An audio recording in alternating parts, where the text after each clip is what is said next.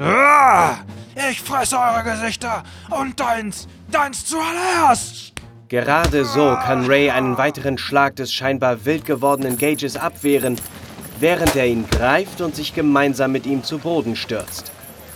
Geschickt rollt er sich über Gage und nimmt ihn in die Mangel. An Bord der Antigua, auf der vor wenigen Sekunden noch absolute Ruhe und routinemäßiges Treiben herrschte, ist das Chaos ausgebrochen. Mehrere Matrosen liegen verletzt am Boden oder versuchen der Situation zu entkommen. Eine Menschenmenge bildet sich um Gage und Ray, die damit beginnen, am Boden zu ringen. Okay, ich versuche seine Hände zu greifen und runterzudrücken. Okay, dann erstmal Geschicklichkeit, ob du seine Hände zu fassen bekommst. Und dann Stärke, Stärkevergleich. 9 zu 11. Ray schafft es, nach Gages Händen zu greifen. Aber wer von den beiden ist der Stärkere? So, wir machen beide einen Stärke-Erfolgswurf. Soll ich anfangen? Mhm. Uh, uh, uh, 11 zu 13. Also musst du jetzt dein schaffen und niedriger als 11. Mhm. Okay. Auch 11. Ja, okay, dann sind wir gleich gut, weil ich eben. Okay, also Okay, ich- du versuchst die Hände runterzudrücken, aber du schaffst es nicht. Naja, also dann drücken wir halt so gegenseitig die Genau. Hände wahrscheinlich gerade, ne? Ich, Genau. Ich drehe mich dann zu Charles um und rufe ihm zu. Charles, hol schnell Hilfe, der ist völlig durchgedreht. Da, da, da, da, da, da, da, der Kommandant! Ich laufe zum Kommandanten. Alle eure Gesichter, ich werde sie sammeln! Und die ersten Matrosen stürzen sich auf ihm und ähm, auch der Kommandant ist da und hält ihn jetzt am Kopf fest und alle drücken ihn runter und es hat sich so eine Traube gebildet von, ja, über zehn Leute stehen jetzt um ihn rum äh, Charles, wo bist du eigentlich hin? Achso. Ich bin beim Kommandant, ich laufe zum Kommandanten. Also der Kommandant steht jetzt bei ihm. ah, Also und, und hilft mit, ihn runterzudrücken am Boden. ich, äh, okay, dann, dann sehe ich, während der Kommandant an mir vorbeiläuft, sage ich, äh, ich rufe den Captain, ich rufe den Captain und laufe zur Kajüte des Captain. Ray, du bist ja, stehst noch in dieser Traube mit drin, ne?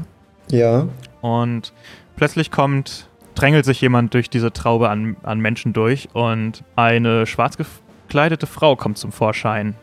Sie ähm, äh, kniet sich nieder zu ihm und macht so einen kleinen Koffer auf und holt eine Spritze raus. Sie ähm, steckt ihm die Spritze ins Bein und injiziert ihm was. Und gleichzeitig holt sie aus dem Koffer auch einen äh, Lappen raus und ruft: Wasser, ich brauch Wasser! Und ein kleiner Junge kommt und hat so einen Korb voll Wasser. Also Korb, naja, so ein Wasserbehälter halt. Und sie ähm, legt ihm den, den nassen Lappen über den Kopf und hat ihm diese Spritze injiziert, tut die Spritze in den, in den Koffer zurück und verschwindet wieder in der Traube an Menschen. Und du siehst sie nicht mehr. Okay, ich gucke mich fragend in der Runde um und frag, wer war diese Frau? Die Leute sind alle selber auch sehr verwirrt und gucken genauso verwirrt wie du eigentlich durch die Gegend. Und keiner reagiert wirklich, weil so ein allgemeines Murmeln durch die, durch die Gruppe geht. Sehr mysteriös. Und Gage scheint ruhig zu schlafen. Auf einmal. Also, Reed, was ist denn hier gerade passiert? Hat, hat Gage das öfter, diese Ausfälle, oder? Na, Was ist so, hier los? So habe ich den auch noch nie erlebt. Ich meine, der ist ja immer schlecht gelaunt, aber das, ach du meine Güte. Das kam ja schon fast vor wie Tollwut oder sowas in der Art.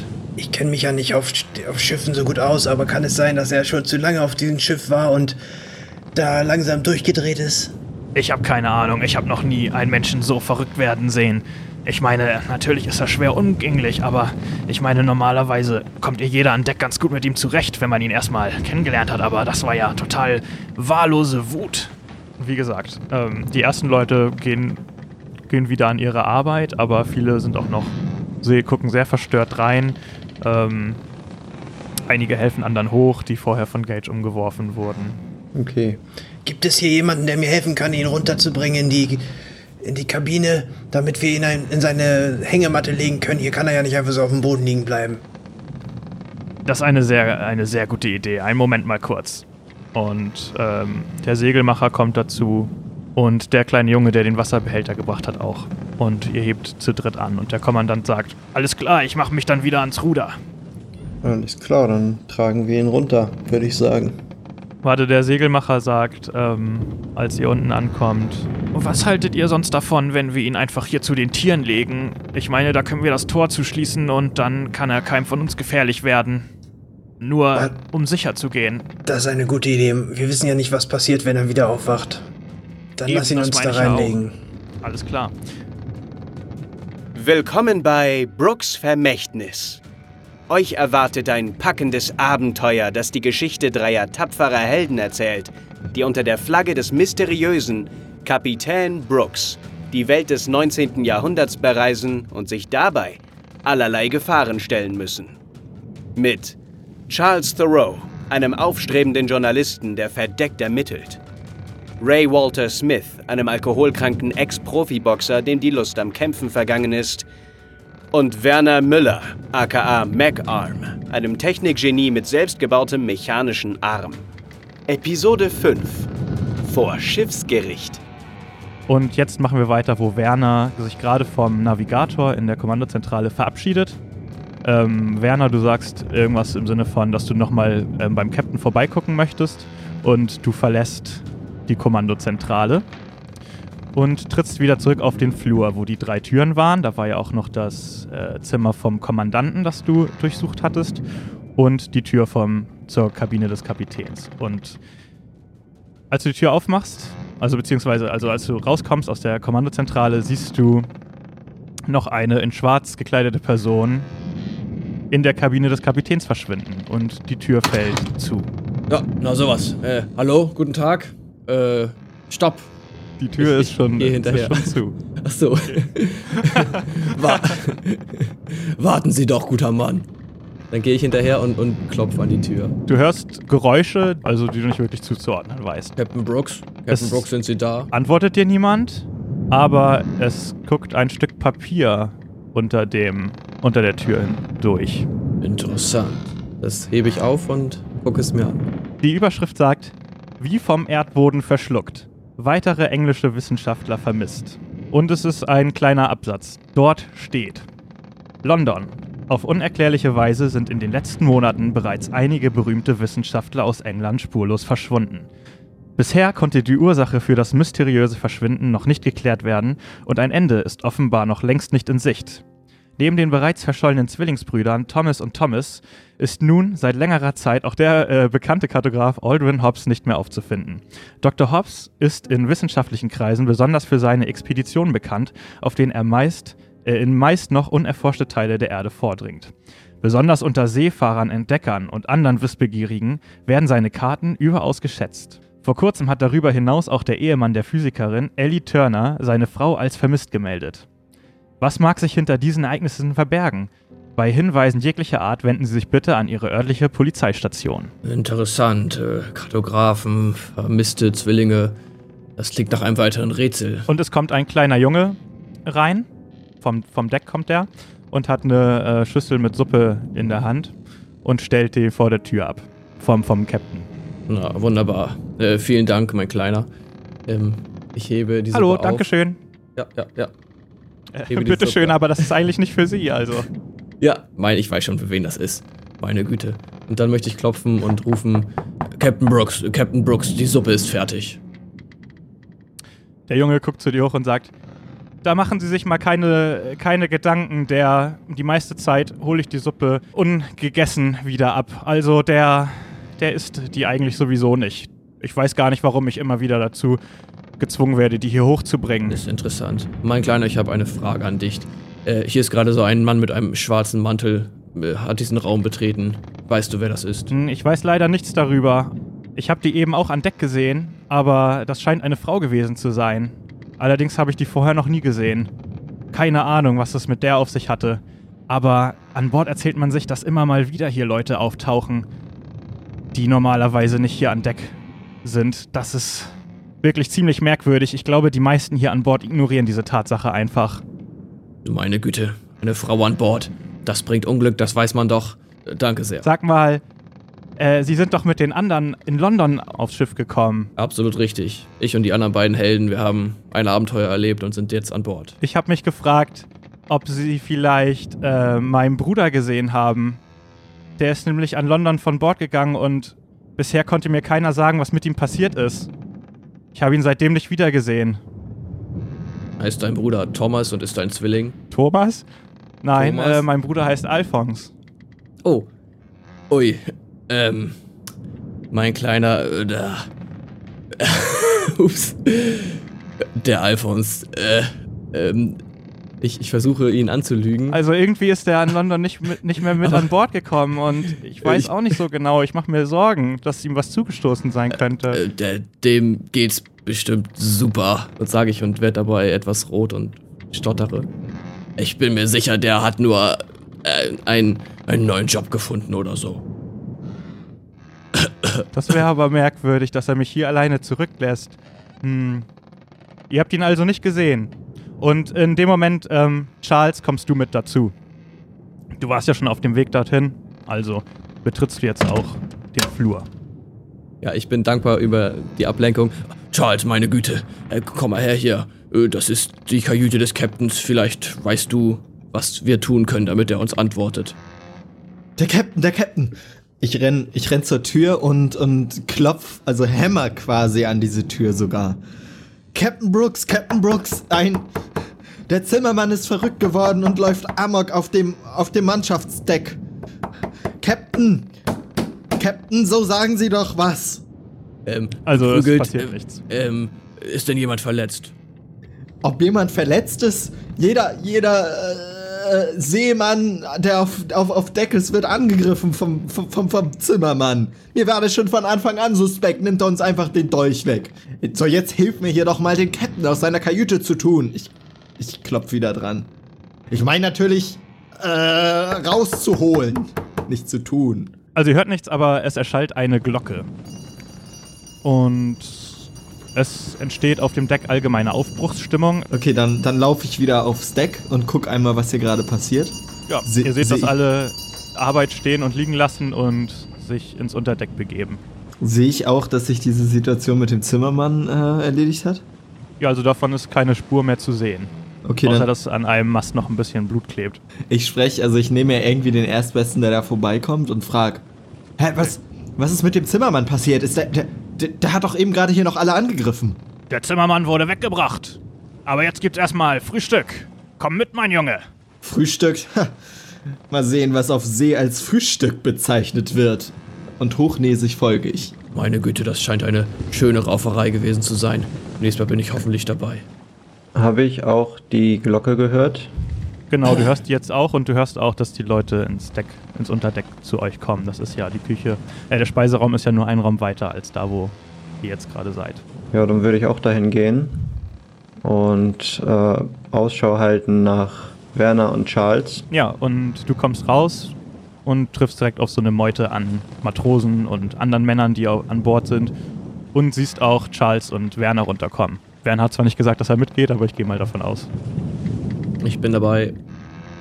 Ja, dann siehst du die auch da schon die Treppe runterkommen. Werner Charles, es gibt Essen. Lass uns mal zusammen an einen Tisch setzen. Ich muss mit euch über die Situation reden, die da eben an Deck passiert ist. Der Zimmermann, was. Hast du es geschafft, ihn, ihn, ihn zu beruhigen? Oder was ist da passiert? Ich dachte, ich dachte, die Hölle auf Erden bricht los. Ja, komm, lass uns erstmal zum Essen gehen, damit wir einen guten Platz kriegen und dann können wir in Ruhe darüber reden. Essen. Ich halte Gänsefüßchen mit meinen Händen, während ich das Wort Essen sage, neben meinen Kopf. Der, ihr betretet den Speiseraum und es gibt eine Schlange vor der Durchreiche zur Kombüse. Und äh, in der Kombüse steht der Koch und gibt offensichtlich Suppe aus. Vor der Kombüse hat sich schon eine Schlange, äh, vor der Durchreiche hat sich eine Schlange gebildet, wie gesagt. Es gibt mehrere, drei, vier lange Tischreihen mit Stühlen. Ja, anstellen, würde ich sagen, ne? Ich möchte was essen, ich stelle mich da jetzt an die Schlange an. Ihr hört den Koch und er gibt äh, aus und sagt, Ja, genießt eure Suppe. Hier für dich. Heute eine extra große Ration. und äh, schenkt vorher, schenkt allen vorher ein und dann macht er auch einen Teller für Ray fertig und dann macht er einen Teller für Werner fertig und dann sieht er Charles und sagt, Ah, ihr Essen ist bereits angerichtet. und deutet mit einem Finger in eine Ecke des Raumes, also an ein Tischende. Was äh, ist da? Also ich guck da hin. Du was, siehst da, einen was Tel- da steht ein Teller und ein Löffel liegt dort. ich, ich setz mich da hin. Okay, die anderen kommen mit. Ja, Von Weitem sieht's aus wie Suppe. Und du setzt dich hin und guckst da rein und siehst, dass es scheinbar Dreckswasser ist, in der eine dicke, fette Ratte schwimmt. Was? Oh, da hat Frankie wohl wieder richtig was gezaubert. Ich starre das Ding einfach nur an. Sprachlos. Und alle anderen äh, setzen sich jetzt auch hin und unterhalten sich lautstark, als ihr plötzlich eine Stimme hört, die euch bekannt vorkommt, und zwar die von Commander. Und er sagt, Crew, alle sofort erheben. es stehen alle auf. Ich nicht, ich bleib sitzen und guck wie gelähmt auf diese, diesen Okay. Unfall. Werner und Ray? Ja, bei solchen Ja, zackigen ich steh Befehlen stehe ich auch mal auf. Okay, alles klar. Ich unterbreche nur ungern das Frühstück, aber leider wurden mir Beschwerden zugetragen. Wie ich hörte, wurden gestern unserem Koch Frankie mehrere Küchenmesser entwendet. Was wiederum bedeutet, dass einer von uns hier an Deck unautorisiert bewaffnet herumläuft. Er nickt zwei Matrosen zu, die neben ihm stehen, und die beginnen jetzt die Sitzreihen abzulaufen und die Leute zu, ja, schnell abzutasten und zu untersuchen. Äh, Reed fängt mit seiner Ansprache fort. Leider brei- bleibt mir keine andere Wahl, als anzunehmen, dass der Dieb niedere Motive mit den Messern verfolgt, wie beispielsweise das Anzetteln einer Meuterei. Unter meiner Führung an Bord herrscht Zucht und Ordnung, persönliche Rachefeldzüge oder das Streuen von Misstrauen wird hier in keinster Weise geduldet und im höchsten Maße bestraft. Die Matrosen ähm, kommen jetzt bei euch an und Charles sehen sofort deine Häng Umhängetasche. Ja, ich äh, in völliger Geistesgegenwärtigkeit, äh, weil ich diese scheiß Ratte sehe, nehme das Fleischermesser raus, fang, nehme die Ratte am Schwanz aus der Suppe und fang wie selbstverständlich an, mit dem Fleischermesser die Ratte zu zerhacken. In kleine Stücke. Ja, äh, sie ähm, packen dich an deinen Arm und Ach, ziehen dich ist hoch. ja wohl. Kommandant, das hier ist das Messer. Herr Thoreau, erst wenige Stunden an Bord und schon dabei Ärger zu verbreiten hier. Vor Schiffsgericht mit ihm. Alle an Deck, die ganze Crew. Und alle stehen Was, auf also das ist ja wohl. murmeln und sind schlecht gelaunt, weil sie ihr Essen nicht aufessen dürfen. Aber begeben sich alle an Deck. Nur meine Güte, Charles, das hätte ich nicht von dir erwartet. Ich schüttel mit dem Kopf und denke mir, Charles, Charles, das hast du dir selbst zuzuschreiben. Unter großem Protest wird Charles von den beiden Matrosen ans Deck geschliffen und die gesamte Crew folgt ihm. An Deck angekommen, positionieren die Matrosen Charles vor einem der Mäste, während sich die übrige Crew in einem Kreis um ihn und den Kommandanten Das ist ja aufstellt. wohl. Lassen Sie mich los. Sie. Thoreau, folgende Taten werden Ihnen zur Last gelegt.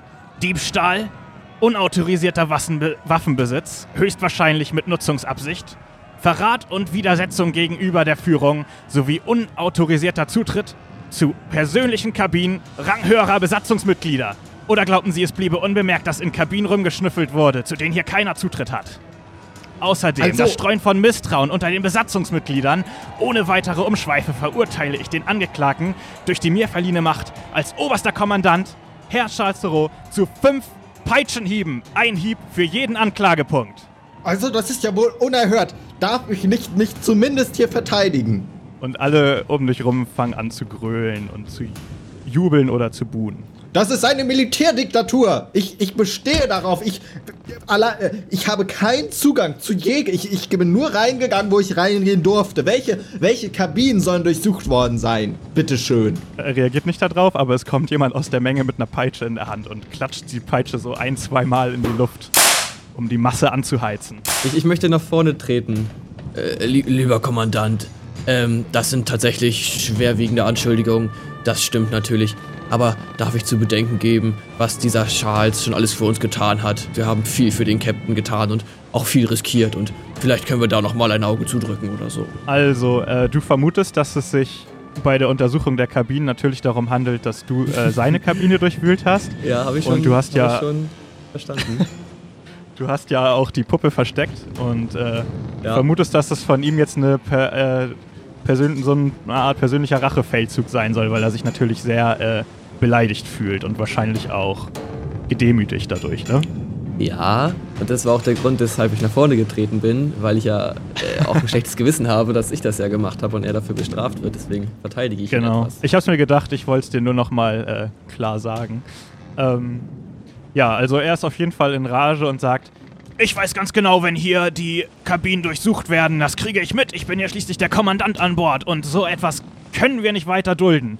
Aber es gibt können Sie denn beweisen, dass ich das war, verdammte Hühnerarzt? Als Kommandant habe ich nichts zu beweisen und jetzt vollzieht die Das Strafe. ist eine Militärdiktatur. Ha habt ihr das alle gehört? Das ist Meine eine Güte, Militärdiktatur. Kommandant, Herr Kommandant, Sie können uns hier nicht behandeln, als wären wir Ihre Puppen. Und Sie können unsere Rechte auch nicht einfach wegzaubern. Nun lassen Sie den Mann in Ruhe. Eine ruhige, bestimmte äh, Stimme fährt durch die, durch die äh, Massen.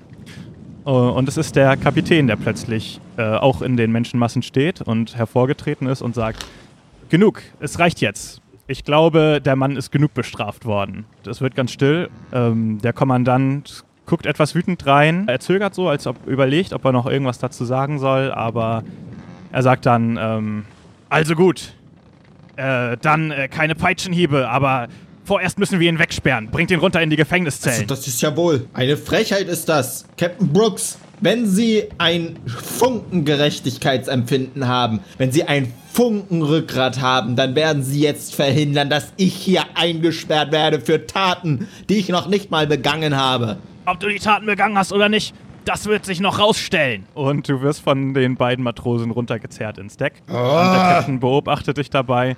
Und der Captain gibt euch, äh, Ray und Werner, euch gibt er ein Zeichen, dass ihr mit ihm mitkommen sollt. Okay, Ja. Dann ge gehen wir dahin, würde ich mal Ich bin sagen. ganz zufrieden, dass er, dass er keine, keine Peitschenhiebe mehr bekommen hat.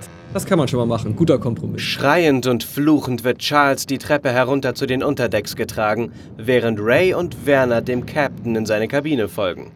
Als allererstes stechen die großen Fenster ins Auge, die das Zimmer taghell erscheinen lassen und durch denen man einen beeindruckenden Blick hinaus auf das Meer hat.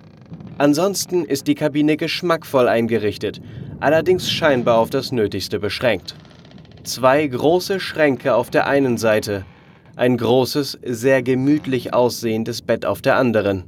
Die Bettwäsche macht den Eindruck, frisch bezogen zu sein. Alles in diesem Raum sieht so aus, als wäre es ganz neu oder nur selten benutzt. In der Mitte steht ein großer, aufgeräumter Schreibtisch, an den sich der Kapitän setzt und damit beginnt, sich eine Pfeife zu stopfen. Und er gibt euch ein Zeichen, dass ihr euch hinsetzen sollt. Also da stehen Stühle auf der anderen Seite des Schreibtischs. So, da setze ich mich gerne hin. Na, vielen Dank, vielen Dank. Ich, ich setze mich auch. Und er ähm, öffnet ein, äh, eine kleine Schatulle und sagt, ähm, kann ich Ihnen eine Zigarre anbieten? Und da sind mehrere Zigarren in der Schatulle. Na, aber sehr gerne. Ja, sehr gerne. Danke für das Angebot. Kapitän Brooks reicht Werner und Charles jeweils eine Zigarre und schiebt ihnen eine kleine Box mit Streichhölzern zu. Dann steckt er sich seine eigene Pfeife an, nimmt einen tiefen Zug und steht auf. Nachdenklich blickt er aus dem Fenster, als er zu sprechen beginnt. Wisst ihr, seit ich ein kleines Kind war, brauchte ich mich nie um mein finanzielles Wohl zu sorgen. Ich erbte früh den Wohlstand meiner Eltern und genoss eine herausragende Bildung der größten Gelehrten unserer Welt. Alles, was ich mir vorstellen konnte, konnte ich haben und die Dinge, die es noch nicht gab, die konnte ich nach meinen Vorstellungen bauen lassen. Es geht mir bei meinen Unternehmungen also nicht um Geld, ebenso wenig, wie es mir um Macht geht. Habe ich die Führungsgewalt über dieses Schiff? Sicherlich. Bei meinen Unternehmungen muss ich mir sicher sein, dass meine Crew funktioniert wie ein gut geöltes Getriebe. Denn der kleinste Fehler kann das Kartenhaus jederzeit zusammenstürzen lassen, das ich über Jahrzehnte aufgebaut habe. Ich strebe nicht danach, meine Macht auf diesem Schiff auszunutzen, ebenso strebe ich nicht nach Macht über ein Land oder, oder gar über die Welt. Die Befehlsgewalt über meine Crew ist nur ein Mittel zum Zweck.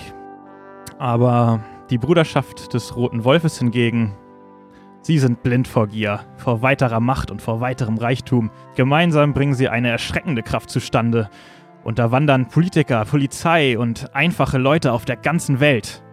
Nur ein kleiner Fehler unsererseits und sie unterwandern auch uns. Den Dolch des Chilan umgeben Sagen und Mythen aus Aufzeichnungen und Schriften aller Welt. Ich bin bei weitem nicht abergläubisch, aber wenn so viele unabhängige Quellen das gleiche berichten, halte ich es für einen Anhaltspunkt, der genauer untersucht werden sollte. Die Bruderschaft, sie kümmert sich nicht um Ursprung, Geschichte oder Auswirkung von Objekten. Für sie zählt einzig und alleine der Wert. Wäre der Dolch in ihren Besitz gelangt, hätten sie ihn wahrscheinlich bereits an den meistbietenden verkauft. Niemand hier an Bord ist ohne Fehler und auch ich verfolge eigennützige Ziele bei meinem Unterfangen, ich gebe es ja zu. Sagenumwobene Objekte von schier unschätzbarem Wert zu sammeln, ist eine der wenigen Leidenschaften, die mir geblieben sind. Aber ich bin der festen Überzeugung, dass es wichtig ist, derlei Objekte aus den alten, staubigen Ruinen zu holen, in denen sie mehr schlecht als recht von veralteten Technologien und rudimentären Fallen beschützt werden. Nahezu frei zugänglich für jeden, der die passenden Schriften und etwas Mumm hat. Zwar fehlen mir noch Informationen über den Dolch, aber klar ist, dass der Dolch des Chilan einen Bruder hat. Einen zweiten Dolch mit dem gleichen Namen, aber anderen Sagen und anderen Mythen. Ihn sicherzustellen ist jetzt unser höchstes Ziel. Gemeinsam werden wir die beiden Dolche sicherstellen und herausfinden, was es mit den Mythen darum auf sich hat. Ich hoffe, Sie verstehen nun, dass ich nicht von Anfang an all meine Vorhaben preisgeben konnte. Bei der aktuellen Macht der Bruderschaft ist es zu gefährlich. Außerdem bringt man auch noch andere Mächte gegen sich auf, wenn man versucht, derlei Gegenstände sicherzustellen. Noch immer kann ich Ihnen nicht alles erzählen und das tut mir leid, aber das wird sich nach unserem Landgang in Marokko ändern. Ähm, äh, nun ja, also, äh, das, das klingt doch alles ganz vernünftig. Ich äh, stimme mit vielen, was Sie gesagt haben, überein. Ich wollte mich auch noch mal für unseren Freund Charles entschuldigen und für sein Verhalten, dass er ähm, ein bisschen für Unruhe auf diesem Schiff gesorgt hat. Er ist anscheinend noch nicht so oft mit größeren Gruppen unterwegs gewesen, um zu wissen, äh, wie, es, wie man sich in einer äh, Gruppe richtig verhält. Mit Ihnen beiden bin ich bestens vertraut. Herr Thoreau jedoch ist für mich ein unbeschriebenes Blatt. Also normalerweise käme jemand wie er nur mit einem Empfehlungsschreiben an Bord, aber aufgrund eurer Zusammenarbeit und der akuten Dringlichkeit machte ich hier eine Ausnahme. Herr Thoreau hat behauptet, im Dschungel gut navigieren zu können und mit fremden Kulturen zurechtzukommen. Eine Person mit seinen Fähigkeiten brauchen wir für unsere Expedition von höchster Dringlichkeit. Es ging mir jedoch deutlich besser dabei, äh, den Herrn genauer zu kennen und auch ein Zeichen zu haben, dass ich mich auf ihn verlassen kann. Und er dreht sich wieder zu euch zurück und schaut euch aufmerksam in die Augen. Ähm, ja, dieser, dieser Charles, der macht mir auch gerade etwas Kopfschmerzen. Aber mein, meine Menschenkenntnis sagt mir schon, dass man ihm vertrauen kann. Äh, als wir zusammen im, im Tower waren und äh, dort das erste Mal uns den, den roten Wölfen wirklich stellen mussten, hat er auch gezeigt, dass er sich für die Mission einsetzt und ähm, das, ja, da konnten wir uns auch auf ihn verlassen.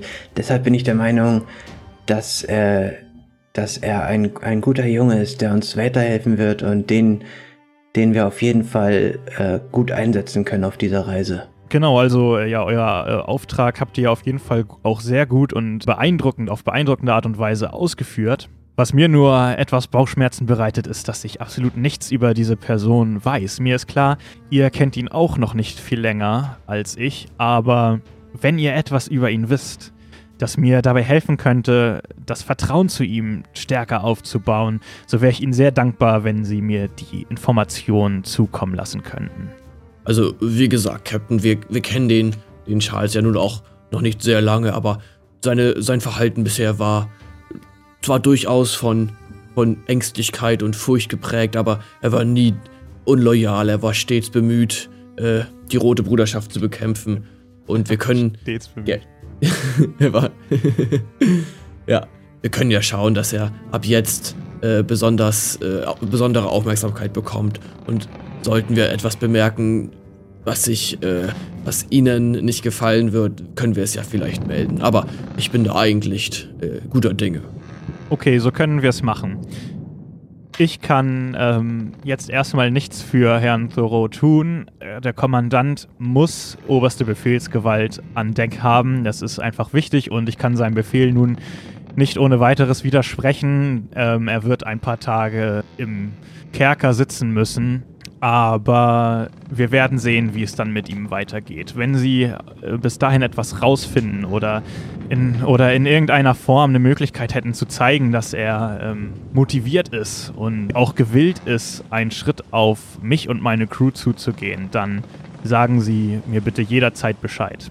Denn wie gesagt, eine, einen mit seinen Fähigkeiten können wir einfach sehr gut gebrauchen und den werden wir so schnell auch nicht mehr bekommen, denn wir sind ja schon bereits unterwegs und da, wo wir jetzt hinreisen, da tja, ist es mit den Gelehrten nicht allzu stark besiedelt. Äh, Captain, ich hatte da noch eine andere Sache.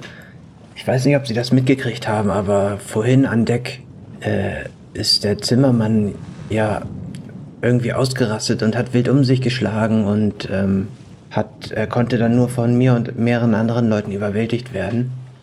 Ist denn so etwas schon mal hier auf dem Schiff passiert? Ich habe derartige, derlei Symptome schon, schon ähm, mehrfach gesehen. Wir vermuten, dass es etwas mit dem Dolch auf sich haben könnte, aber bevor ich weitere Informationen rausgebe, hätte ich gerne selbst etwas mehr ähm, Sicherheit. Selbstverständlich. Dann ist in dieser Situation ist auch eine schwarz gekleidete Frau mit einer Spritze hervorgekommen. Die ist dann auch schnell wieder verschwunden. Die ist mir vorher auf dem Schiff noch gar nicht aufgefallen. Können Sie mir vielleicht sagen, um wen es sich dabei handelt? Er schmunzelt so ein bisschen und sagt, ah, unsere äh, Schiffsärztin hat sich also mal wieder blicken lassen. Die kann man auch einfach nicht im Zaum halten. Machen Sie sich da keine Sorgen, die werden Sie schon früh genug kennenlernen. Captain, Captain, ich hätte auch noch eine Frage. Und zwar habe ich mich ja auch mit der Crew etwas unterhalten und dabei fiel, fiel die Aussage, dass sie hier einen Raum an Bord dieses Schiffes haben, der voll ist von interessanten Gerätschaften, Techniken, Maschinen. Was hat es denn damit auf sich? Das haben Sie eigentlich schon sehr gut erkannt. Das ist ein Raum voller Technik und Maschinen. Nun ja, Captain, haben Sie diese Maschinen selber gebaut oder haben Sie sie auf Ihren Reisen gesammelt? Beschäftigen Sie sich damit? Sind Sie auch ein Sowohl als begabter auch. Techniker? Sowohl als auch. Ich bin selbst bin kein äh, begabter Techniker, aber man könnte mich doch durchaus als sehr technikinteressiert ähm, beschreiben. Darum habe ich auch einen Raum, in dem ich allerlei Erfindungen und ja, Ideen und Konzepte sammle, die mich bei meinen weltweiten Reisen begegnen, mir begegnen. Und in diesem Raum befinden sich sowohl technische Spielereien als auch durchaus nützliche Werkzeuge für unsere späteren Unterfangen. Wenn Sie möchten, kann ich Sie da gerne mal ähm, rumleiten. Ich, ich fange ich fang ganz, ganz aufgeregt und, und freudig vor Vorfreude an zu wackeln auf meinem, meinem Stuhl. Oh, Captain, das wäre, das wäre wunderbar. Das würde mich sehr freuen. Ich bin schon ganz gespannt, was dort auf uns wartet. Sie sind ja auch nicht ohne Grund hier an, an Bord gekommen und Sie werden schon früh genug noch mit diesen Geräten zu tun bekommen. Wunderbar, Schließlich kennen Sie sich ja bestens mit der Technik aus. Das, das wird ein Fest, das kann ich Ihnen sagen. Also sehen Sie diesen Arm, ich kann Ihnen zwei von solchen Beinen äh, bauen als Bein. Ich könnte Ihnen Ihre Lunge metallisieren. Wir könnten Holzbalken in die Küche bauen, was Sie wollen. Holzbalken in die Küche. ja, um damit das aber Essen schneller in, den- in den Speisesaal zu transportieren. Ein, ein Laiensystem, um die Leute zu wecken. Ich habe viele Ideen, Captain.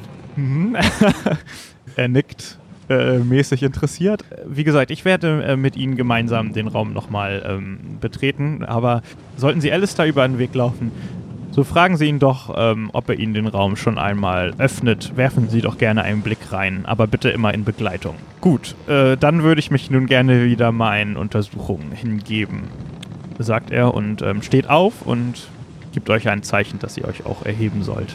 Haben wir denn schon unsere, unsere Pfeifen angezündet oder unsere Garre, was das war? Glaube nicht. Dann möchte ich das jetzt auch mal machen. Ach so, ja, ich habe es mir so vorgestellt, als hättet ihr sie schon die ganze Okay. Zeit dabei. Genussvoll Außer einer, geraucht, ja. einer wollte das nicht. Dann kann er sie sich natürlich auch aufsparen.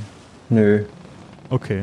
Äh, vielen Dank, Captain, dass Sie so offen zu uns waren und Ihren Plan uns mitgeteilt haben. Jetzt ist mir auch ein bisschen klarer, worum es hier genau geht und ähm, hoffe, dass wir natürlich das Ziel unserer Mission schnellstmöglich erreichen. Ja, Captain, das geht mir ähnlich. Auch wenn ich mich nicht für fremde Artefakte oder Kulturen so wirklich begeistern kann, bin ich doch stolz, ein Teil dieser Unternehmung zu sein. Ja, und er sagt ähm, noch so, ja, für Sie, ähm, Herr Müller, wird es noch genügend Dinge geben, die Sie begeistern und die Sie studieren können.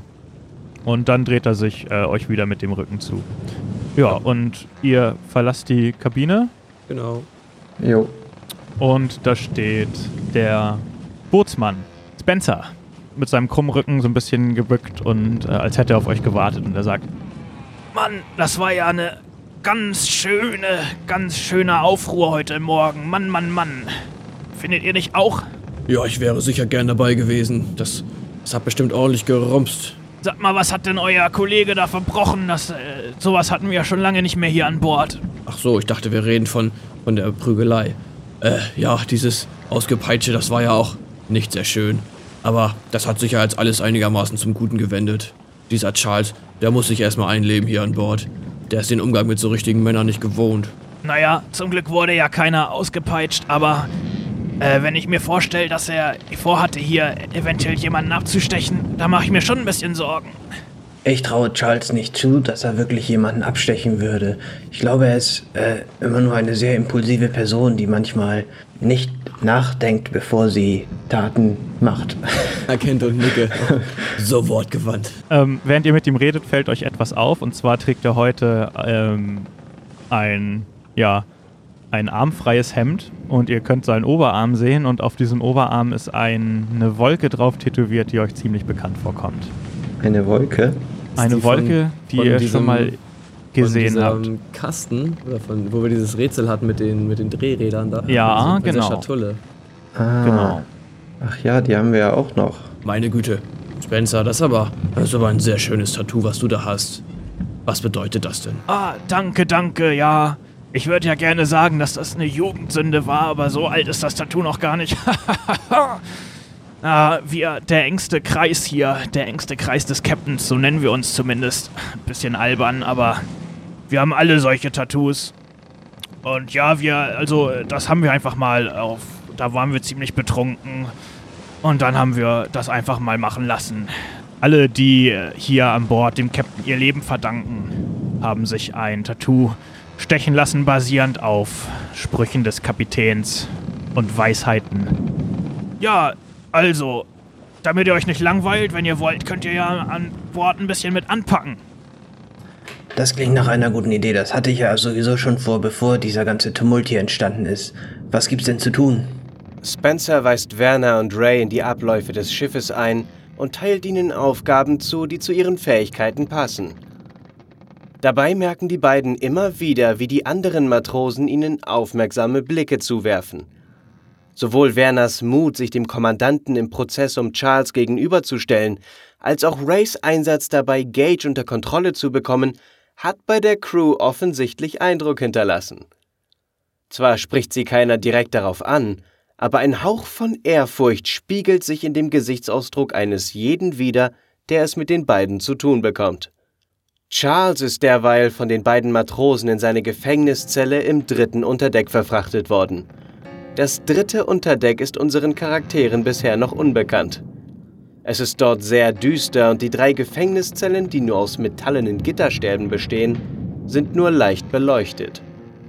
Charles wurde in die mittlere Zelle geschlossen. Die Zellen zu seiner linken und zu seiner rechten sind leer. Ein langer Gang führt das Unterdeck entlang. Jedoch kann man bei der mangelnden Beleuchtung kaum mehr als ein paar Schritte hineingucken. Ich guck mich im Kerker um, was da so rumliegt. Also auf dem Boden liegt gemütliches Stroh. Es gibt auch ein Holzbrett in der Ecke. Sieht so aus, als solltest du da drauf schlafen. In einer Ecke steht ein Eimer. Ja, auf dem ganzen Boden liegen so Kieselsteine und so ein Zeug rum. Hm. Äh, also du, du kannst den ganzen Gang entlang sehen und siehst, dass es halt da mehrere Türen gibt und so etwas. Also da scheint noch mehr unten zu sein als nur die Gefängniszellen. Ja, aber ich komme hier nicht raus. Ich äh, guck mal, was, was ist in dem Eimer irgendwas drin? Das riecht ganz merkwürdig aus dem Eimer. Aber er ist leer. Nur ein Ist- bisschen feucht. Okay, ich, ich ähm, tu das Stroh unter das Bett. Wieso nicht drauf? Naja, weil die Flamme oben heißer ist. Ich habe ja noch Streichhölzer. Also deine Tasche hast du nicht jetzt dabei, ne? Also habe ich die Streichhölzer nicht? Nein, du hast deine Tasche nicht dabei. Ja, das Die wusste ich wurde nicht. Die dir natürlich abgenommen. abgenommen. Ja, Die nee, wurde nicht natürlich natürlich. abgenommen. Mir wurde auch nicht, das möchte ich fürs Protokoll einmal sagen, mir wurde auch nicht explizit das Messer abgenommen. Meinetwegen gehe ich d'accord damit, dass das Fleischermesser mir abgenommen wurde. Aber dann möchte ich das bitte jetzt einmal gesagt bekommen, liebe Spielleitung. Aber das Messer war noch in der Tasche, als sie mich schon weggezerrt haben. Das heißt, das Messer habe ich noch in der Tasche. Okay. Also wenn das, also die Tasche haben sie dir definitiv abgenommen. Wenn du sagst, das Messer war in der Hosentasche, dann hast du es noch dabei. Also das Fleischermesser habe ich ja benutzt. Ja, das hast, haben sie dir auch Für nicht die in deiner Ratte. Hand gelassen. Nee. Das haben sie mir dann weggenommen. Okay, dann ist das aus meinem Inventar gelöscht. Haben sie die, die Tasche nochmal durchsucht danach? Eigentlich ja nicht. Weil dann haben sie mich ja direkt schon verurteilt. Hast du nicht mitbekommen, nee. Ob sie die jetzt noch durchsucht haben. Also ja, okay, weil da das aktueller Stand ist, die liegt noch im Speiseraum. Okay, weil da theoretisch halt noch ein Messer drin ist, ne? Das möchte ich nochmal gesagt haben. Ich habe zwei Messer geklaut. Gut. Mhm. Aber ich habe jetzt ja dann nichts. Das heißt, ich schreie um Hilfe. Hast du das Und- Messer nicht sogar irgendwann mal äh, Ray gegeben? Vor irgendeiner Prügelei? Ich hatte drei Messer geklaut. Also ein Messer ist, glaube ich, echt noch irgendwie bei euch. Stimmt, du hast mir mal irgendwann eins gegeben, das müsste ich noch haben. Ich glaub, das war, als der Zimmermann uns unten bedroht hat. Das Ja, stimmt. Hallo, ist Hilfe, hört mich jemand? Es kommen äh, zwei Leute rein. Jeder von denen schleift oder hat so eine andere Person im Arm und schleift die so hinter sich her. Und die Zelle links neben dir wird aufgeschlossen und die beiden Personen da reingelegt. Mal, Dann was wird die Zelle zugeschlossen und die beiden gucken dich an und sagen: Jetzt brüll doch mal nicht so rum, Mensch. Was ist das denn für ein Schiff? Hier sind gerade drei Leute inhaftiert. Was ist denn mit dem Kommandanten los? Was, was sollen jetzt die beiden hier gemacht haben? Und Sollen sie, sollen sie ein Lied gesungen haben an Bord? Ist das auch schon strafbar jetzt? plötzlich kommt jemand aus dem Schatten, also aus dem Schatten des Ganges. Äh, Du siehst ihn und er sieht ziemlich. Ja, er sieht irgendwie richtig runtergekommen aus und hat so einen ganz langen weißen Bart. Und er hat so einen richtigen verrückten Gesichtsausdruck drauf und er sagt: Die beiden, die beiden habe ich schon einmal gesehen. Warum, warum bringt ihr sie wieder zurück? Und die sagen: Ach, Olli, jetzt halt auch den Sabbel hier. Die, wir haben unten keinen Platz mehr. Wir müssen uns jetzt um jemand anderen kümmern. Darum müssen wir die jetzt hier mal kurz auslagern. Jetzt, äh, verzieh dich wieder zurück in deine Kabine da hinten, in deine Absteige. Die beiden gehen wieder hoch und der Verrückte, den sie Olli genannt haben, steht immer noch da und beobachtet euch alle in den Gefängniszellen. Oh, hi, Olli. Wer bist du? Ich bin äh, Charles Thoreau ist mein Name. Ich Warum bin, haben sie dich eingesperrt? sagt er und er kommt an dein Gefängnisgitter und steckt seine Nase so durch und guckt dich mit deinen, seinen Augen durchdringlich an. In meinem Schatten von meinen Augen ist ein wenig ein angewidertes Moment, was ich aber gerade noch so zu unterdrücken schaffe. Ja, was ich gemacht habe. Ich weiß es auch nicht. Anscheinend. Anscheinend habe ich endlich mal erkannt, was das hier eigentlich mit diesen ganzen Rängen und so weiter auf dem Schiff eigentlich ist. Nämlich ein Polizeistaat, bei dem Captain Brooks machen kann, was er will und, und alle anderen nach seiner Pfeife tanzen. Aber Der Mann äh, springt plötzlich auf und fängt an, laut zu lachen und rumzukichern. Der Captain! Und springt in Kreisen durch den Raum. Jetzt, das, sagen Sie mal, was ist denn jetzt schon wieder los? Hat der Captain Sie verrückt gemacht? Hat er Sie, hat er Sie, hat er Ihnen den Verstand Der weggefoltert? Captain, der Captain! Der Captain, ich bin der Captain! Ich bin hier der Captain an Bord! Und niemand sonst! Captain, hast du denn auch einen Schlüssel für diese Zelle? Den haben sie mir abgenommen! Und dann bleibt er wieder stehen und guckt auf die ähm, beiden anderen Personen und beobachtet die. Na, sag mal, Olli, wer sind denn die beiden da nebenan, hä? Sie kommen aus einem fernen Land. Sie waren einst hier an Bord und dann sind sie verschwunden. Zu den, zu den Männern. Unter dem, unter dem See. Die Männer unter dem See. Was, welcher See? Unter dem See. Und er legt sich flach auf den Boden und rollt sich übers Deck.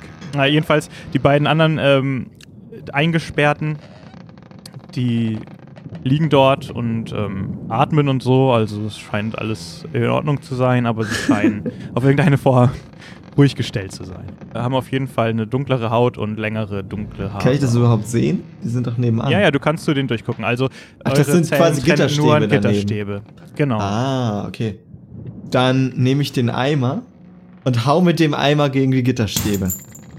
Und guck, ob sie wach werden. Einer von den beiden kommt zu sich und richtet sich so auf. Seine Augen sind so blutunterlaufen. Hallo, Charles Thoreau ist mein Name. Mit wem habe ich das Vergnügen? Und er stammelt irgendwas vor sich rum, aber du verstehst ihn nicht. Wie bitte? Ich verstehe dich Also, nicht. er spricht eine Sprache, die du nicht sprichst, vermutest du. Okay, ich, ich versuche ähm, mit Zeichensprache zu kommunizieren. Zeig auf du? mich und sage Charles Thoreau. Und ich, ich überlege, was ich. Ähm, Also er scheint dich zu, er versteht dich. Also, was heißt verstehen, aber er hört dich. ich versuche, also kenntlich zu machen, ich will die Tür aufmachen. Hast du eine Idee, wie das geht? Also rauszukommen. Aber er guckt dich nur mit großen Augen an. Er macht den Eindruck, als wäre er ja noch so ein bisschen vernebelt oder so. Also er scheint nicht komplett bei seinen Kräften und bei seinen Sinn zu sein. Ich rufe nochmal, hey Olli! Wo kommen die beiden denn her? Der Himmel spricht nur zwei Sprachen. Welche Sprachen spricht der Himmel denn? Er kommt wieder ganz dicht an deine Zelle ran und hockt sich hin und hat einen ganz ernsten Gesichtsausdruck plötzlich, Ausdruck plötzlich wieder drauf und sagt: Sie kennen sich aus. Sie wissen mehr. Sie wissen alles.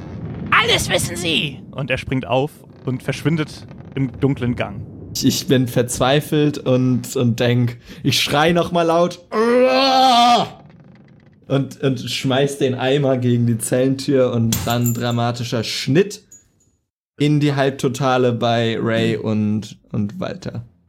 Ray und Walter. Werner. Ähm, ich bin gerade 30 Meter über dem Deck, häng in den Tagelagen, selbstsicher wie ein junger Affe und knote mit meinen beiden Zehen ein Tau zusammen, was gerissen war. Nee, ich habe keine. Geschicklichkeit, scheiße. Ich, ich flick das einfach so. Ich häng da irgendwie in der Tagelage. Mhm.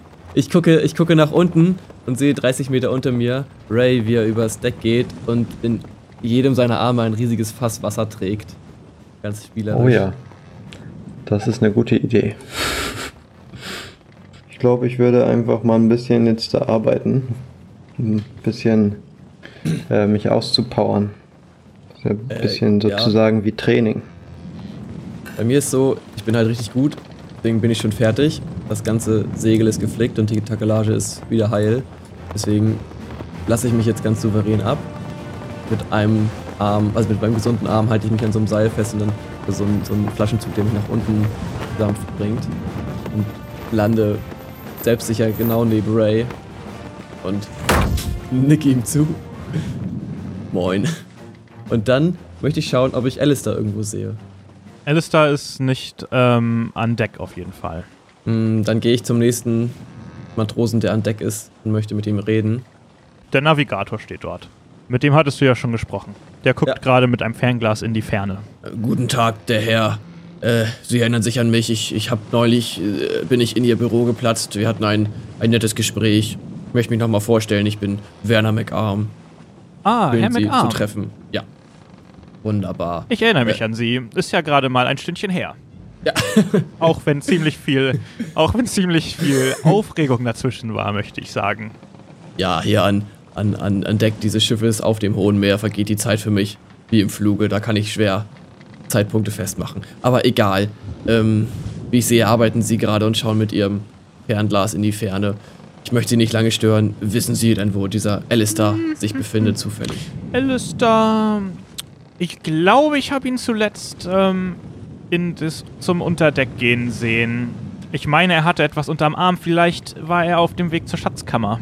Ist die direkt neben der Waffenkammer? Die Schatzkammer äh, befindet sich im, im dritten Unterdeck. Ich weiß nicht, ob Sie da hingehen wollen. Das ist immer ein bisschen ungemütlich. Ich begebe mich dort auf jeden Fall nicht hin. Wissen Sie, da ähm, werden auch die Gefangenen aufbewahrt und äh, es ist, äh, ja. Nee, also, mh, wer sich hier an Bord auskennt, der meidet das Unterdeck lieber. Es geht da nicht mit rechten Dingen zu. Ja, wobei ich mir vorstellen könnte, dass im Moment auch die Leute aus dem dritten Unterdeck das dritte Unterdeck meiden, weil da befindet sich ja gerade dieser Charles. Sehen Sie, das ist dieser Freund von mir, mit dem ich hier am, an Bord bin. Und der geht den Leuten doch sehr auf die Nerven. Wie Sie meinen, Aber- äh, der, der ist mir noch nicht begegnet. Freuen Sie sich. Naja, sei es drum. Ich denke, ich werde mich mal aufmachen und dieses Unterdeck besuchen. Da wünsche ich Ihnen sehr, sehr viel Erfolg. Ja, ich vermute, der Weg ist einfach ins zweite Unterdeck und dann die Treppe weiter runter. Ja, Das ist korrekt. Einfach die Treppe immer weiter runtergehen, dann bis es nicht mehr weitergeht. Das dritte Unterdeck ist hier, das letzte, meint man. Ja, äh, vielen Dank und viel Spaß beim weiter in die Ferne schauen. Das ist kein Spaß, das ist Arbeit. äh, wie sie meinen, sage ich und, und schaue mit, mit, mit stolzem Blick in das Segel, was ich gerade repariert habe. Das ist Arbeit. Ähm, gehst du direkt ins dritte Unterdeck? ja. Okay. Das ähm, Unterdeck ist, also du kommst an, ähm, auf dem Weg dahin passiert auch nichts Spannendes. Und es ist äh, sehr dunkel dort. Ähm, du kommst runter und neben dir sind direkt die Gefängniszellen, wo du auch Charles sitzen siehst, der gerade einen Eimer durch die Gegend kickt. Ja. Äh, Charles, äh, hast du es dir hier gemütlich gemacht? Hey, hey, was ist. wa- wa- Was ist hier los? Charles. Oh, ich will hier raus! Verdammt!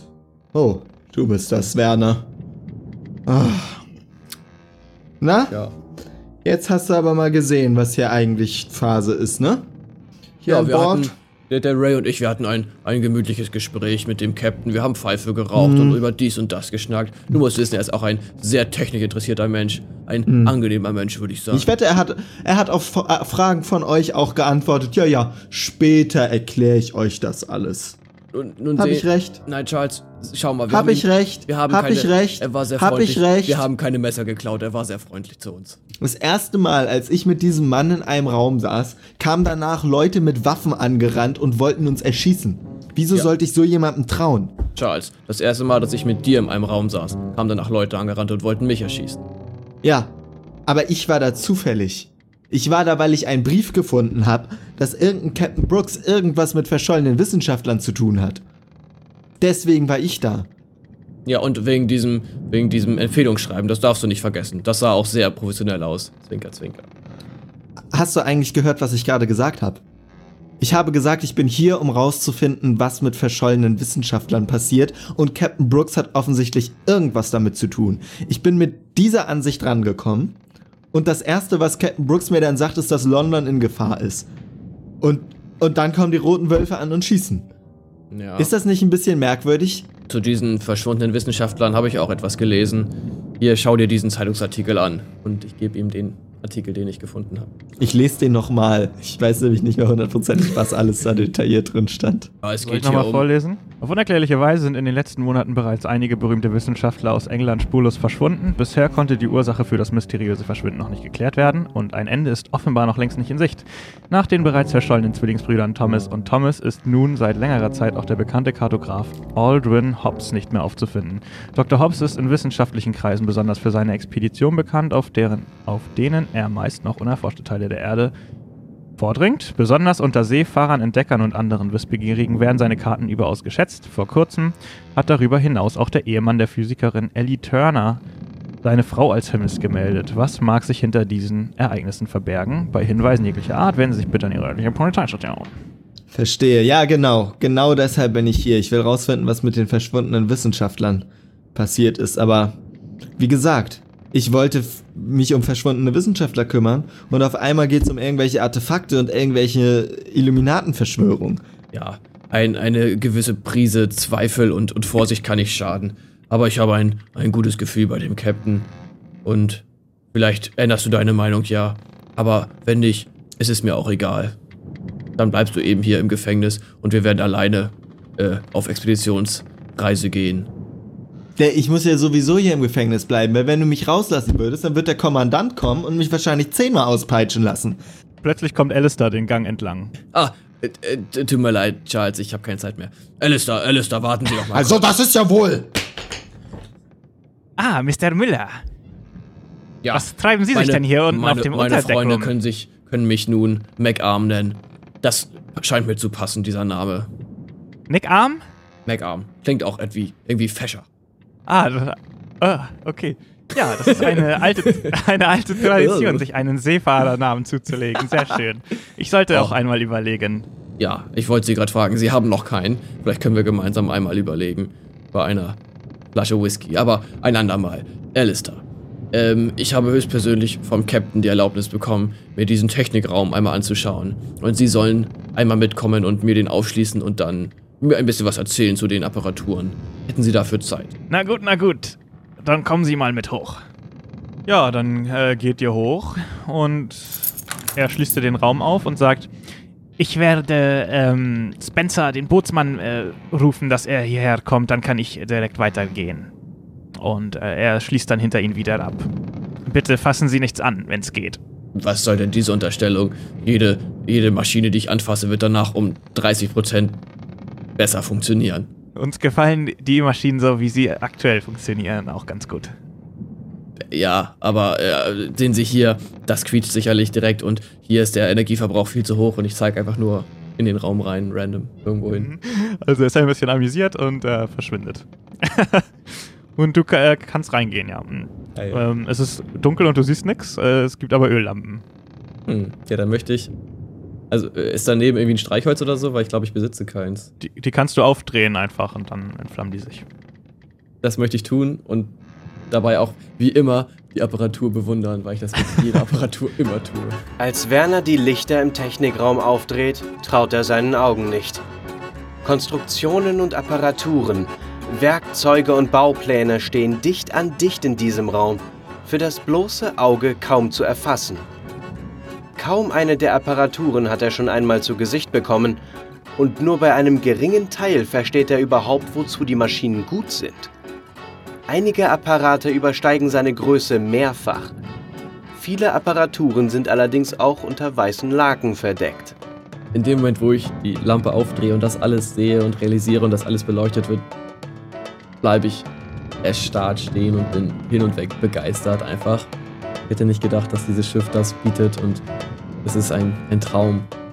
Du guckst du dich, also es steht wirklich sehr viel dort rum, also du kannst nicht alles auf einmal wahrnehmen. Guckst du dich nach irgendwas Bestimmten um? Ähm, erstmal gehe ich einfach nur verträumt durch die Gänge und, und streichle Maschinen und, und blicke ehrfürchtig auf alles, was irgendwie kompliziert aussieht. Und dann möchte ich zur größten Maschine gehen, die es gibt. Ja, also es gibt mehrere von diesen Maschinen, ähm, also von der Größe, also es ist jetzt nicht eine, die besonders hervorsticht und die sind alle mit einem Tuch bedeckt, ja. Geil, ja, dann fasse ich an und, und ziehe das Tuch herunter. Ja. Und plötzlich steht was vor dir, was aussieht wie eine große Kutsche, vor die man aber keine Pferde zu spannen braucht. Das erkenne ich sofort. Das erkennst du sofort, weil mehrere Räder da dran angebracht sind. Aber Räder, die du auf die Art und Weise noch nicht gesehen hast. Ja. Mein, mein Gott, das ist, das ist wunderschön, diese Form, diese Funktionalität, diese Technik, die Bedienung. Ja, ich möchte mich reinsetzen. Du setzt dich rein. Ah, Ich streiche das Lenkrad und diese Ergonomie, diese Sitze, diese Schalter und ich drücke auf den Schaltern herum. Und äh, vor dir gehen äh, Lichter an und aus und ja. und es Aber- fängt plötzlich sowas an, hinter dir zu rattern. Oh, oh. Ja, großartig. Äh, Das, das war anscheinend ein richtiger Schalter. Es kommt so ein bisschen Rauch hinter dir aus dem Gerät hervor. Ja, ich, ich, ich drehe mich um und begutachte den Rauch und bin glücklich und, und gibt es zufällig an meinen Füßen irgendwelche Pedalen? Ja, gibt's. Möchte ich auch diese treten, zärtlich. Okay, du willst richtig Scheiße bauen, ne? Naja, wieso? Ich muss auschecken, was geht. Nee, aber es passiert nichts. Also du hast den Motor noch nicht in Gang bekommen. Du siehst Okay. neben dem Lenkrad so einen kleinen Schlitz. Ja gut, dann Technik versiert wie ich bin, erkenne ich natürlich, dass das dass da was reingehört. Ein, ein, eine schlüsselähnliche Funktionalität scheint das zu sein. Ich erkenne das und lasse es deswegen sein. Ich habe verstanden, was das ist. Und ich Mhm. steige aus, beeindruckt und, und stammel vor mich hin, dass, dass ich das noch erleben darf, dies, diese Erfindung. Ich, ich, ich habe Großes vor, ich kann erreichen, so vieles erreichen. Oh Gott, oh Gott, oh Gott. Ähm, wir- ja, würfel mal auf Wahrnehmung. 7 zu 9. Werners Wahrnehmungswurf gelingt und er entdeckt an einer Seite des Raumes mehrere Gaskartuschen. Diese eignen sich perfekt, um die Gaspatronen für seinen mechanischen Arm wieder aufzufüllen. Klar, dass Werner bei dieser Gelegenheit keine Sekunde zögert. Du füllst dir deinen Arm auf und in dem Moment kommt auch Spencer, der Bootsmann, rein und äh, hustet. Was ist denn hier los? Was haben Sie nur ge- angestellt? Spencer, mein Lieber, komm rein, es ist nicht wunderbar. Wurde Ihnen nicht gesagt, dass Sie hier lieber nichts anfassen Meine sollten? Güte, Spencer, ich bin hier, um das alles anzufassen. Meine Aufgabe ist die technische Verantwortung dieser Gerätschaften. Dafür wurde ich angeheuert. Ach so, na dann, äh, solange Sie hier nicht das Schiff anzünden. Ähm, nun gut, äh, wenn Sie sich ausreichend umgeguckt haben, würde ich gerne wieder den Raum abschließen. aus, ausreichend was? Ich, ich bitte Sie, ich habe gerade erst angefangen. Das freut mich sehr für Sie, aber andere haben hier Aufgaben zu erledigen, wissen Sie. Dir fällt nochmal sein Tattoo auf. Sag mal, dein Tattoo, das ist ja auch. Oder was soll das bedeuten? Erklär mir das nochmal. Das scheint wichtig zu sein, das hat der Spielleiter mir betont gerade. Hm, Er wiederholt nur nochmal, dass, dass Sag mal. Äh, die Menschen, die, äh, die ihr Leben, Ja. Brooks Family, alle, die so ein, eine Art Tattoo haben. Also- in der Art. Mein, meinst du im wirklichen Sinne das Leben verdanken? Hat dir der Captain das Leben gerettet? In einer Situation? Wir vier wurden alle auf unterschiedliche Art und Weisen vom Captain gerettet. Der eine bekam einen Job, der andere wurde tatsächlich von einer lebensbedrohlichen Situation gerettet. Wir alle verdanken ihm mehr oder weniger das Leben, darum haben wir vier uns auch dazu entschieden, ihn zu ehren, uns tätowieren zu lassen. Und, und die anderen drei, wer ist denn das? Na, das ist natürlich zum einen der Kommandant, Porter, Reed. Er hat ein Tattoo. Dann noch, ähm, ah, Frankie der Koch, genau. Ah, Frankie, Und- den mag ich gerne, mit dem habe ich mich gut unterhalten. Gage. Gage McGee. Ich weiß nicht, ob Sie ihn schon kennen. Es ist hier der Schiffszimmermann. Ah ja, Äh, doch, also gegenüber habe ich gemischte Gefühle. Aber, naja, Ja. Ja, wir vier, wir haben äh, eines Tages auf äh, Sauftour uns dazu entschieden, ja, diese Tattoos stechen zu lassen. Ja. Nachhinein nicht mehr ganz so cool, aber äh, Sie wissen ja, wie das ist. ja, ja, ja. Okay, also ich habe einen Vorschlag. Sie denken nochmal über Ihre Geschichte nach, wie Sie damals gerettet wurden von Captain. Wenn Ihnen die Geschichte wieder einfällt, dann erzählen Sie sie mir.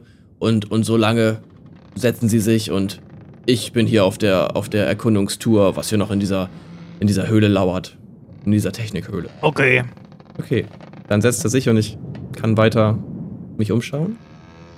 Was haben wir denn hier?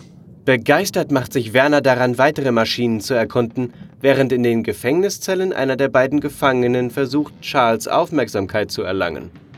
Charles beobachtet gespannt, wie der Gefangene einen Stein aufhebt und damit anfängt, Symbole und Schriftzeichen an die Wand des Gefängnisses zu ritzen. Was denn? Es sieht aus wie ein Auge. Ich mache ein Zeichen, das ich nicht verstehe. Und er tippt so ein paar Mal mit dem Stein auf das Auge drauf. Ich tippe auf mein Auge. Und er fängt an weiter zu. Er fängt an weiter zu äh, Zeichen zu machen, die du nicht so richtig erkennst. Also es scheinen Schriftzeichen zu sein. Ja, also so kommuniziert man halt nicht mit Leuten, die nicht die gleiche Sprache sprechen. Und das erkläre ich ihm jetzt auf Englisch oder Deutsch oder je nachdem, was gerade unsere Sprache ist. Okay, du sagst ihm also, so kommuniziert man nicht. Ja. Ja, okay, aber das kann er ja auch nur erwidern dann.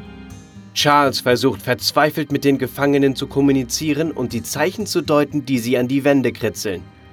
Wird er verstehen, was sie ihm zu sagen versuchen? Wird Werner es schaffen, die Maschinen im Technikraum heil zu lassen? Und wie ergeht es Ray bei seiner Arbeit an Deck? Wie es nächsten Monat weitergeht, erfahrt ihr gleich. Also dranbleiben.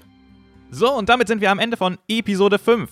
Fünf Episoden, das heißt, wir machen das Ganze schon seit fünf Monaten, mit den Vorgeschichten schon seit sechs Monaten. Ich meine, die Konzeptionsphase, die hat natürlich schon viel länger gedauert. Also vor genau einem Jahr, im Februar 2017, da standen zum Beispiel schon die Charaktere und wir hatten die ersten Testaufnahmen. Wir arbeiten also schon ziemlich lange an diesem Projekt und ich bin sehr, sehr stolz auf das Team, das sich in diesen Monaten zusammengefunden hat. Und da möchte ich einfach nochmal Danke sagen. Danke für die reibungslose Zusammenarbeit und auch für die ja, leidenschaftliche Mitwirkung an diesem Projekt, denn ohne euch wäre das nicht möglich. Um das nochmal im Detail zu nennen, das wären natürlich unsere drei Hauptcharaktere. Lars als Ray, Philipp als Werner, Norman als Charles. Macht immer wieder sehr, sehr viel Spaß mit euch. Danke, dass ihr so äh, leidenschaftlich mitmacht. Unsere Grafiker ähm, Raphael, Alexander und Janissi, die uns jeden Monat mit neuen Grafiken versorgen, die auf unseren Social Media Kanälen oder auch in unserem Tagebuch erscheinen. Falls ihr das Tagebuch noch nicht kennt, dann guckt doch mal auf unsere Internetseite brooks-vermächtnis.de. Da gibt es einen Reiter Tagebuch, wo zu jeder Folge immer Hintergrundinformationen erscheinen, beispielsweise zu den Charakteren oder zu den Orten. Auch unsere Umfragen und so findet ihr dort. Guckt da doch immer gerne mal regelmäßig rein, da passiert auch zwischen den Folgen viel. Dann natürlich Vincent Brach, aka Vincent Fellow, unsere Erzählstimme, die euch immer über die Parts leitet, die ich ein bisschen zusammenschneide oder in denen ich mich mit meinen Erläuterungen ein bisschen verhaspelt habe. Dann macht der Vincent das immer noch mal schön und schickt mir seine Audiodateien immer rechtzeitig und perfekt benannt. Da muss ich mal Daumen nach oben geben, das ist wirklich einwandfrei. Wer fehlt noch? Anna kümmert sich um unsere Social Media Kanäle, sodass ihr ständig up to date bleibt, was bei uns gerade vor sich geht. Könnt ihr uns gerne auf Facebook, Twitter oder Instagram folgen. Überall sind wir at Brooks Podcast. Und nochmal natürlich Danke an Frederik, der unsere wunderbare Webseite erstellt hat und sich auch immer noch fleißig darum kümmert.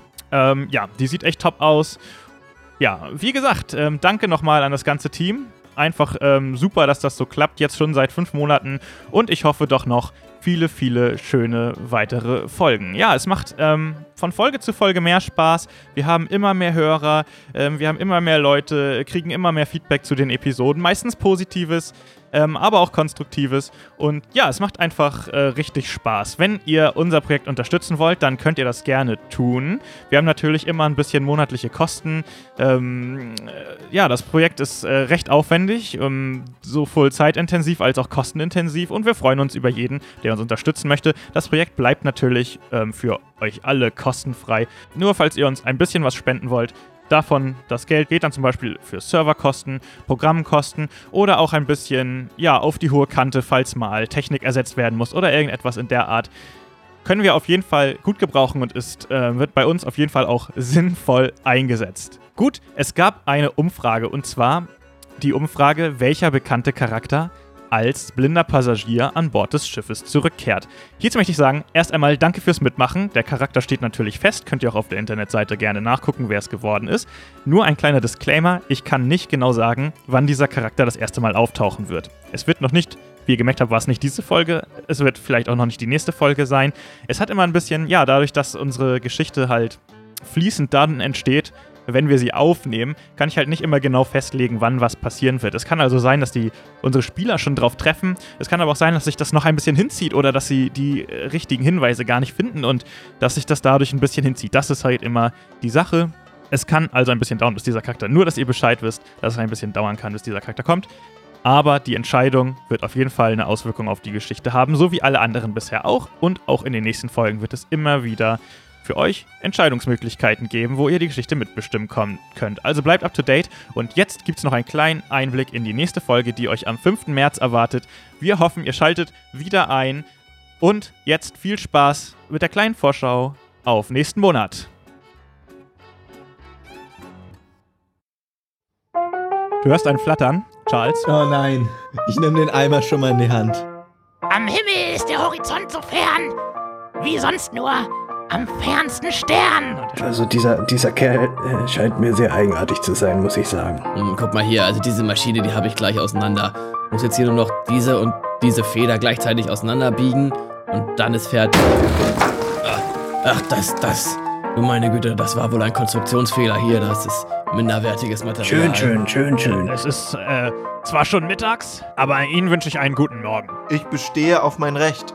Aber anscheinend gibt es dieses Recht hier auf, auf See nicht mehr. Was ist das für ein Amulett, über das sie da geredet hat? Hast du davon schon mal gehört? Also wenn, wenn du gewinnst, kriegst du von mir eine richtig schöne, frisch gewaschene Hose. Und wenn wir gewinnen, dann dürfen wir uns die Kette, die sich nicht um deinem Hals befindet, einmal näher angucken und eventuell auch die einfach haben.